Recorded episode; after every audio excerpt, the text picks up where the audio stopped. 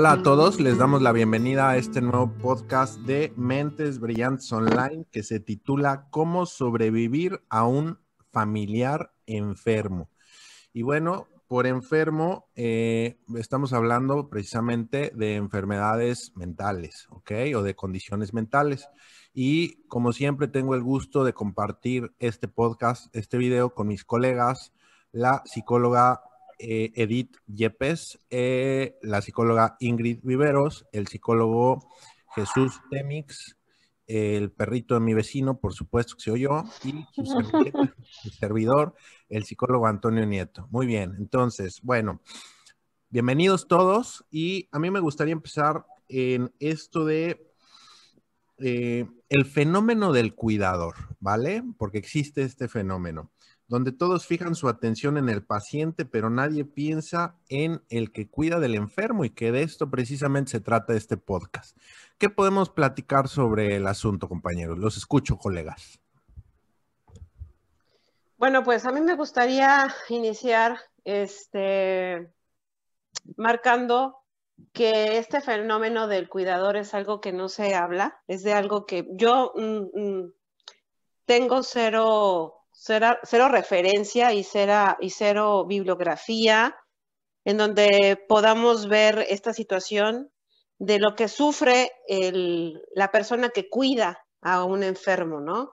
A un enfermo ya sea con situación mental o ya sea un enfermo en situación eh, y otro tipo de enfermedades físicas, ¿no? Todos se fijan en el paciente, todos se fijan en, la persona que está padeciendo la enfermedad, pero nadie, nadie se pone a pensar lo que sufre, lo que padece alguien que cuida a un enfermo.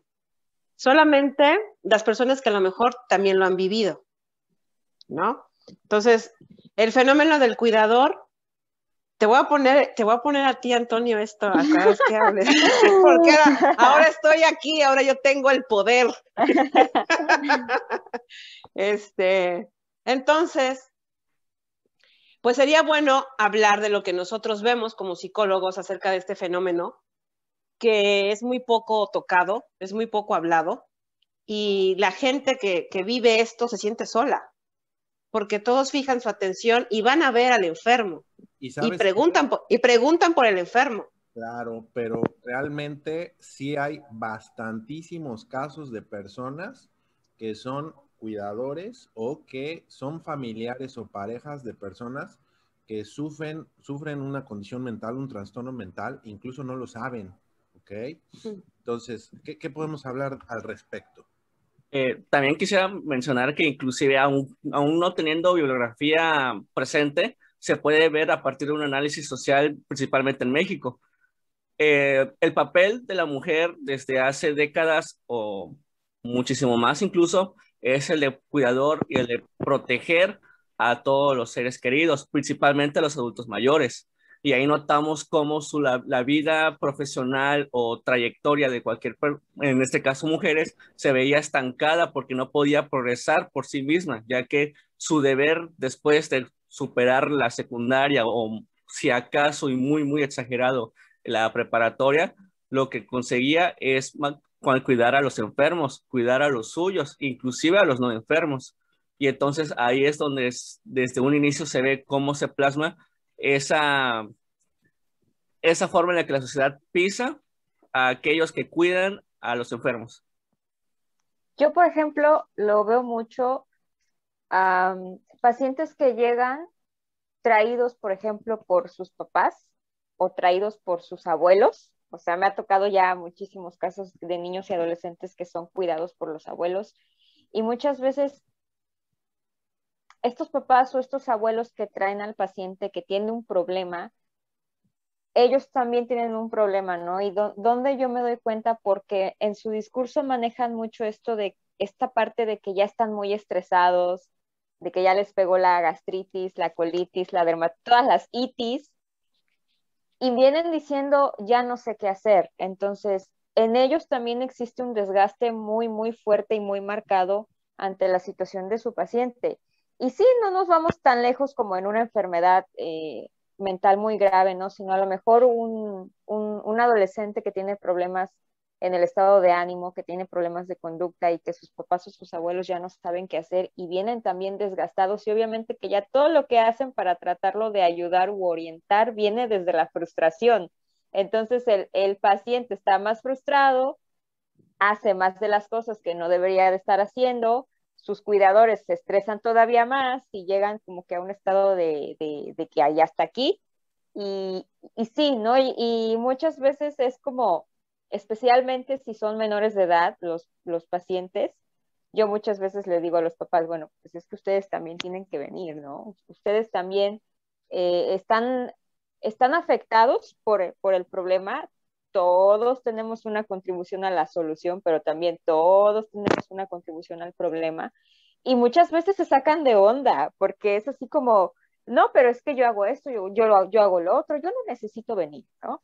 Sí les llega a sorprender el, que tú les expliques que ellos también necesitan la orientación y no porque estén mal, o sea, no porque, no tanto por el hecho de que estén haciendo las cosas mal, sino porque ellos también merecen ser atendidos y, estar en paz, ¿no? De, de alguna manera, pero sí, ahí es donde yo me doy cuenta.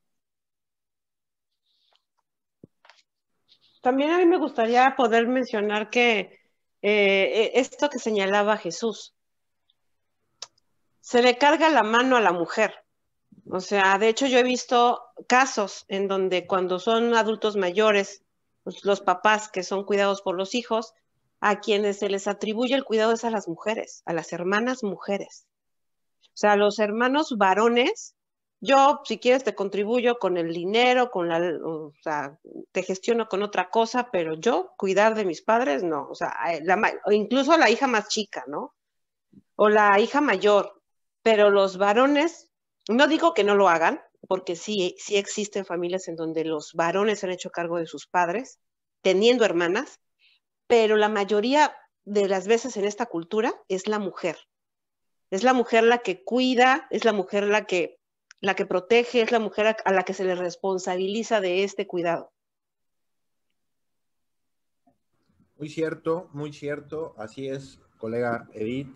Y bueno, eh, existe, existe el problema. A veces me parezco así, no sé a quién quiero imitar inconscientemente, algún comentarista o algún entrevistador pedorro, ¿no?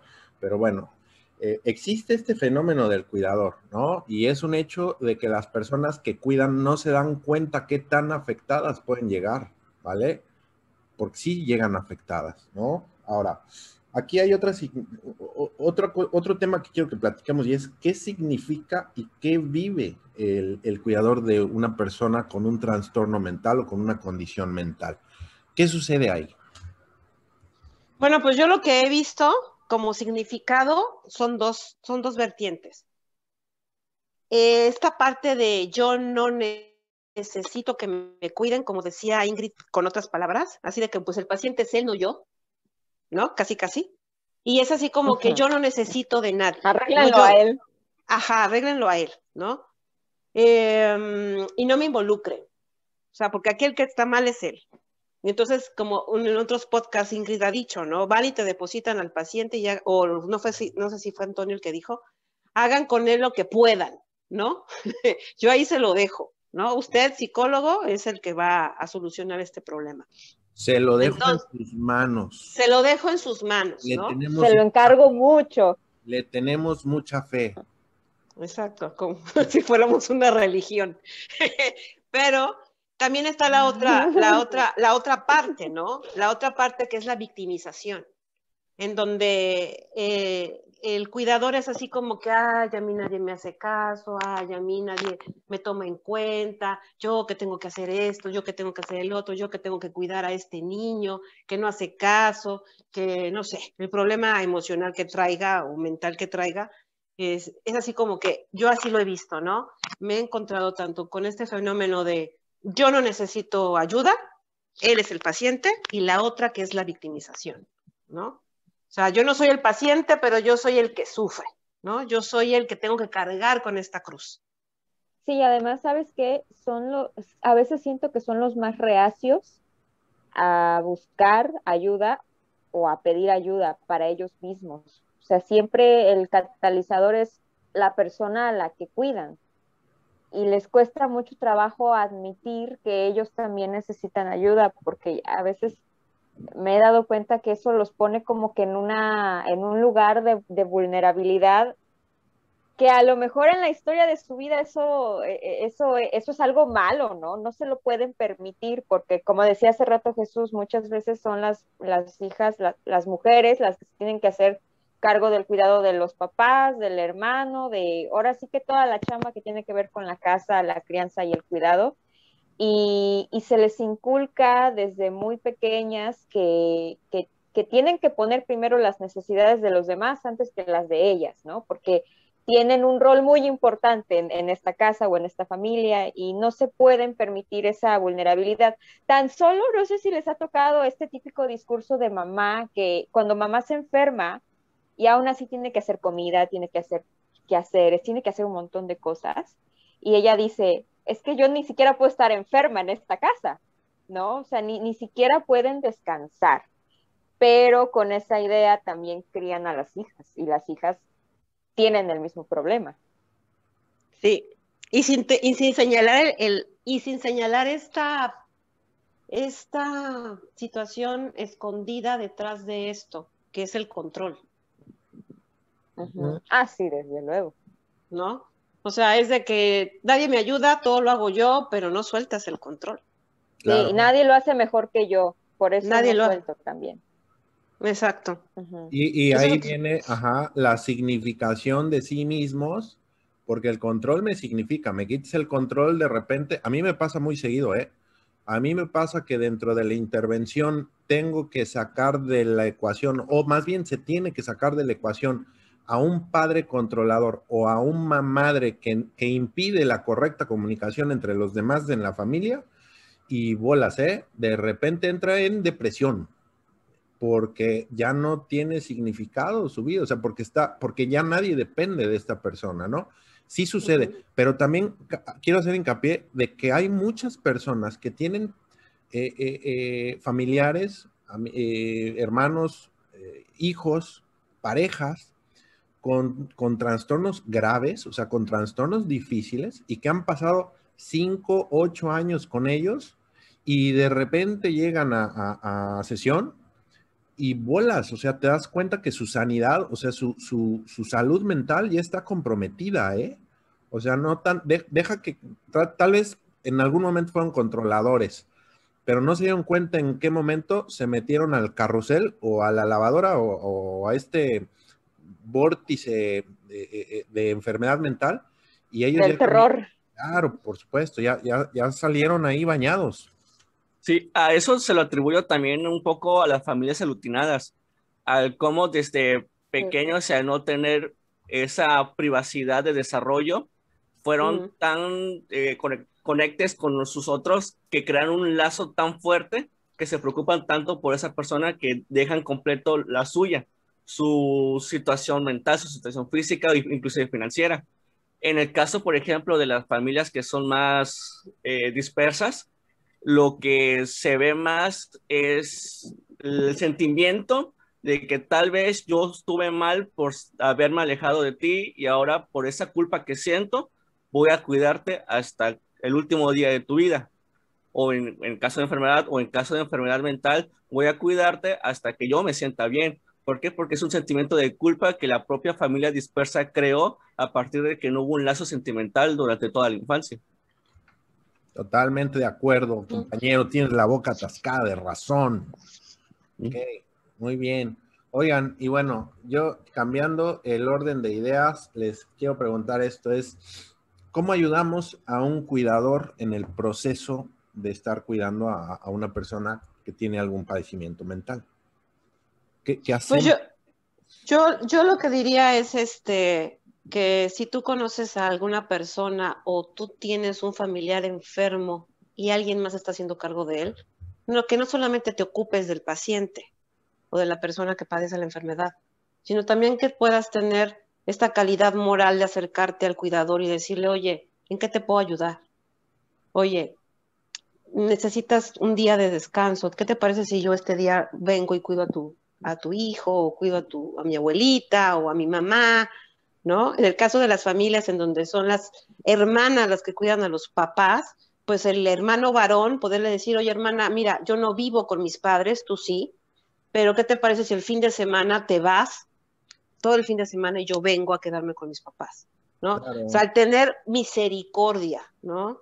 El tener esta empatía. compasión. compasión, empatía. O sea, yo lo que digo es tener empatía, ponerte en los zapatos del otro, del cuidador, que aunque te diga, no, no, yo no necesito nada, eh, o, me victimizo, no importa en cuál de las dos modalidades se encuentre, pero poderle decir, mira, no estás solo. O sea, yo también no puedo estar todos los días aquí, pero puedo venir, venir un fin de semana a ayudarte, ¿no? apoyarte. Sí, tienes toda la razón. Este, aquí el uso de los tiempos y el hacer un programa, o sea, el sentarse todos y hacer un programa y decir, a ver, lunes, martes, miércoles, jueves, a quién le toca, a qué hora le toca, y si no directamente cuidando a la persona, pues sí, de alguna manera, como dice Edith, eh, repartiéndose la carga del cuidador, que son hijos, despensa incluso, ¿no? Eh, eh, el ayudar con la casa, el ayudar con la tarea de los niños, el llevar, el traer este, a los niños, eso también es muy importante. Pero también el, hecho de, ¿sabes qué? Tómate tu tiempo, cuidador. Si tú eres un cuidador, tómate tu tiempo. Premiate por cuidar, ¿eh? Porque eh, esto es parte importantísimo del conductismo en psicología. Si tú no premias una buena conducta, la conducta eventualmente se desvanece. Entonces te tienes que premiar esa conducta, ¿va? Sí, de hecho, eh, ajá, ¿todavía hay tiempo? Claro, por supuesto. Sí, quería decir que, de, de hecho, sí, hablando acerca de, bueno, en caso de que algún cuidador esté viendo este o escuchando este podcast, yo creo que también la tirada es eh, que se empiece a sensibilizar de sus propias necesidades, porque muchas veces o no las tiene conscientes o, el satisfacerlas implica perder como parte de ese control que él ejerce, ¿no? Y voy a poner un ejemplo. Yo eh, tuve un paciente que es de este tipo, ¿no? Muy, muy cuidador, muy de que se hace cargo de todos menos de él. Entonces, él venía muy, muy puntual, muy recurrentemente de sus sesiones, cada semana, cada semana, cada semana, muy responsable, eso sí, pero le costaba mucho trabajo avanzar en esta parte. Y un día me manda un mensaje, creo que un día antes, o, el mismo día de la cita, y me dice, ah, disculpe, es que algo sucedió, estoy como muy cansado y, no, no sé si podamos hacer algo con la cita o, o, o, aún así yo voy. Yo le dije, alto, a ver, no vengas. Casi, casi, no te pases por aquí. Te mereces descansar. Si quieres, ya nos vemos otro día, pero hoy descansa. Entonces ya pasó y la siguiente vez que él vino me dijo que le impactó mucho el leer, te mereces descansar porque es algo que él nunca se dice. Entonces eso lo sacó muchísimo de onda y, y, estuvo pasando como, estuvo un poco enfermito me parece, y que hasta el estar enfermo le sirvió para darse cuenta de que hay muchas cosas que él no hace por sí mismo y que de algo sirvió haber estado en esa situación porque sí, es, lo que yo les decía, también es esta parte de sensibilizarlos de sus propias necesidades, porque si ellos no se las satisfacen, otros pueden ayudarlos, pero pues realmente cada quien se tiene que hacer responsable de uno mismo. Sí, lo que pasa es que estar al cuidado de un enfermo te olvidas, te olvidas de ti. Tienen toda la razón. Oigan, y bueno, vamos a hablar ahora de el tipo de cuidadores que nos toca a nosotros como psicoterapeutas en la práctica. A ver, ¿cómo, los podríamos clasificar? Eso es bueno. pues a mí se me ocurren esos dos que yo mencioné, ¿no? O sea, este tipo de cuidadores de yo todo lo puedo, ¿no? los multitask, ¿no? Así como hay multitask mujeres, multitask cuidadores. Todo lo puedo, todo lo hago, todo yo, porque nadie más lo puede hacer mejor que yo. Esta necesidad de, ser indispensable, del fenómeno incluso de ser eh, el, eh, ambulancia, ¿no? O sea, tú, tú todo lo resuelves, este, hay una situación de emergencia. Tu micrófono ya se apagó, Edith. Ay, no sé por qué se apagó. Ahí estás, ahí estás, el fantasma. Es el fantasma del consultorio. Oye, sí, qué raro. Atrás de... ¿Quién es ese que se asoma detrás de ti? Oye, ¿sí cerraste bien la puerta? Así, porque luego se abre sola. Así se abre sola. Ajá, sí, se abre sí, sola. de repente estás aquí. ¿Qué? Ajá, fíjense que hablando del tipo de cuidadores, yo estaba pensando y hay un tipo de cuidador que no hemos hablado hasta ahorita y yo creo que es el más importante y es el cuidador que no sabe que es cuidador. Es más, ni siquiera sabe que su familiar o su pareja tiene un trastorno mental.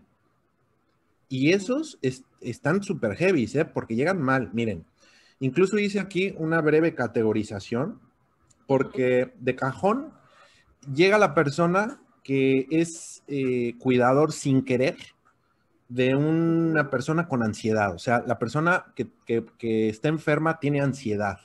Entonces tiene ataques de pánico, tiene todas las manifestaciones de la ansiedad que ya hemos hablado en muchos podcasts. Y, y junto con la depresión, eh, el cuidador que también tiene un, un enfermo de depresión, ellos lo que experimentan es la impotencia de no saber qué está sucediendo, de no saber qué está pasando, de no, no- no saber cómo poder ayudar. La desesperación, por ejemplo, dentro de las crisis depresivas o las crisis de ansiedad, híjole, también es, es, es, es palpable, porque no están, eh, digamos que, entrenados para responder, porque no saben ni siquiera lo que está sucediendo, ¿no? Y desafortunadamente esto ocurre, por ejemplo, con personas de, de, eh, eh, bajos recursos o de escasos recursos que no tienen acceso a la información. La preocupación excesiva también de estas personas. Yo he tratado con mamás, con, con papás, que dicen, ¿cómo ayudo a mi hijo en sus crisis? ¿Cómo ayudo? ¿Cómo hago? ¿Cómo le hago? O sea, realmente se les está yendo la vida ahí por el hijo, por la hija, ¿no? Ahora, aquí hay otra situación importante eh, que cabe recargar y es, hay trastornos dificilísimos para el cuidador, dificilísimos para la pareja y para los familiares. Y estamos hablando de, desde el más tranquilito al más difícil, a mi parecer, la ciclotimia, que es el cambio abrupto en las emociones. Porque es un caleidoscopio, la persona cambia sus emociones, puede tener miedo, puede estar feliz, puede estar triste, y, la verdad es que la persona se confunde porque su familiar no sabe cuándo va a estar bien, no sabe cuándo va a estar mal. Y esto lo lleva a estar en un estado eh, de constante alerta o incluso de hartazgo. Ahora, encontramos también el, el trastorno dependiente de la personalidad. Ese trastorno dependiente tienes a una persona a un lado que no sabe hacer nada sin ti. O sea, no puede ir al banco solo, no puede hacer esta cosa, no puede resolver ciertas cosas. Y cuando lo dejas, mis gatos están peleando. Pikachu. Y cuando los dejas, y cuando los dejas, eres el malo, ¿eh? Y se sienten en total desesperanza. O sea, literal, y, y vamos a hablar eventualmente de estos trastornos, pero sus, sus familiares enfermos son tan dependientes que les, produzque, les produce eh, eh, desesperación, hartazgo, eh, incluso enojo. Ahora, aquí hay otro trastorno, que es el trastorno histriónico de la personalidad. Estas personas buscan una excesiva atención, ¿no? Y, su, digamos que su rango emocional eh, varía, pero en función de la atención que les des. Una persona con un trastorno histriónico de la personalidad es esa persona que dice, me mato si me dejas, ¿eh? O sea, ¿por qué, ¿por qué no estás conmigo? ¿Y en dónde estás? ¿Y por qué no me hablaste? ¿Y por qué no abriste esto? ¿Y por qué? O sea, esos celos excesivos, a lo mejor ya patológicos, estamos hablando de una persona que pudiera tener esta eh, adicción a la atención, que es el histrionismo. Viene otro que también es uno de los que más caen y es el, el cuidador de un trastornado narcisista. ¡Pa la madre! ¡Qué chinga! ¿Por qué? Porque tenemos a un, a un tipo, normalmente son hombres, la estadística nos dice que son hombres, tenemos un tipo eh, bañado en egocentrismo, tenemos un tipo exagerado, tenemos un tipo eh, eh, con una grandiosidad excesiva, tenemos un tipo que todo lo merece, tenemos un tipo Los manipulador. machistas, ¿no? Exacto, tenemos un tipo manipulador, tenemos un tipo que, que te destruye, te destruye, si eres su pareja, te destruye la autoestima y después te dice, ves, como eres tan tonta y como estás tan destruida, solo yo te puedo querer, así que tienes que hacer lo que yo te diga. Y esta es una friega en terapia, porque las literal, ¿eh? las parejas de estas personas llegan mal, mal. Ahora, aquí viene otro trancazo y es el trastorno limítrofe de la personalidad. Put. La inestabilidad emocional de los pacientes que tienen el, TLP se, refleja en las relaciones inestables, caóticas prácticamente, en la, incluso eh, en compulsiones, en la automutilación, entonces, el cambio de emocional que tienen estas personas con TLP, eso es psiquiátrico, ¿eh? No nada más es psicológico, eso ya es psiquiátrico. Y de ahí nos brincamos, por ejemplo, a la esquizofrenia. Uf, los, los cuidadores de las personas esquizofrénicas, a mí me tocó una señora que no sabía que su hijo es esquizofrénico, pero el, eh, eh, el, el, el tipo pues ya tenía alucinaciones, tenía delirios, tú lo veías y era funcional 100%, pero de repente te sacaba cada cosa, cada delirio y, se manifestaba mediante la agresividad, destruía puertas, destruía ventanas, destruía... Y la señora ya grande, o sea, el tipo de cuarenta y tantos años, cincuenta años, y la señora estamos hablando que tenía setenta y tantos años, sin ningún cerco emocional, ¿sí sabes? Y eso fue muy difícil de trabajar, muy, muy difícil porque a veces estamos atados de manos, porque no necesariamente podemos concluir o podemos armar el proceso terapéutico. Otra de las situaciones es, por ejemplo, los papás de hijos autistas, ¿no? O, en este caso, pues lo que viene es el miedo al futuro, ¿no? ¿Qué va a pasar? ¿Qué va a suceder? ¿Qué, qué va a ser de mis hijos? ¿Qué va a ser de mis hijas? Y si yo falto, y si yo esto, y, y dónde, ¿no? Entonces, estas personas se tienen que volver expertos, tanto los, los cuidadores de una persona esquizofrénica como los cuidadores de una persona con un autismo de moderado avanzado, tienen que volverse técnicos de la conducta, o sea, tienen que saber exactamente qué hacer para normalizar en la mejor medida en su tiempo de vida eh, la situación que tienen con sus familiares. Entonces, no es fácil. No. Y también sabes quién, los hijos de padres con demencia senil y con Alzheimer. Claro. O sea, hay muchísimas familias que sufren esto de que la abuelita ya no se puede quedar sola, que la abuelita ya tienen miedo de que, de que se quede con los nietos porque ya agarra un cuchillo y cree que se metió un ladrón y, y ve como enemigos a los hijos o a los mismos nietos. O si no, hay muchos casos que a mí me han llegado de demencia senil en donde las señoras grandes, ya, ya bastante ancianitas, son engañadas por personas que les sacan dinero porque las enamoran. He tenido casos en donde han gastado su jubilación, ¿no? Su mesada, su, su mensualidad de, su, de, pues de esta pensión que ellas reciben después de haber trabajado tantos años y se la dan a estas personas que las enamoran porque estos cazadores, estos estafadores, están al pendiente de este tipo de señoras vulnerables, ancianitas, que ya están viudas o están solas o divorciadas, que ya no tienen una pareja, pero que están al cuidado de los hijos.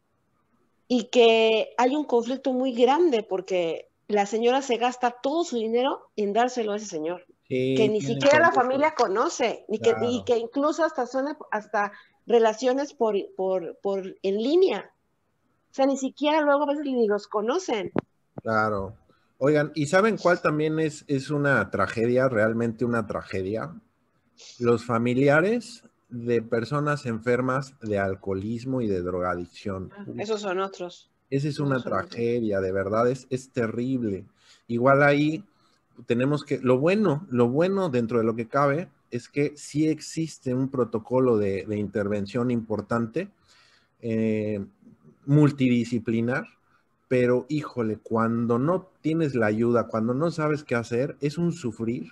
Estar viendo a tu papá, estar viendo a tu mamá, estar viendo a tu hijo ahogado de borracho, vomitado, golpeado, eh, con el carro chocado, perdiendo el trabajo, diciendo tonterías cuando andan todos drogados, todos cricos. Y es, es, es descorazonador para, para los débiles de corazón, ¿no?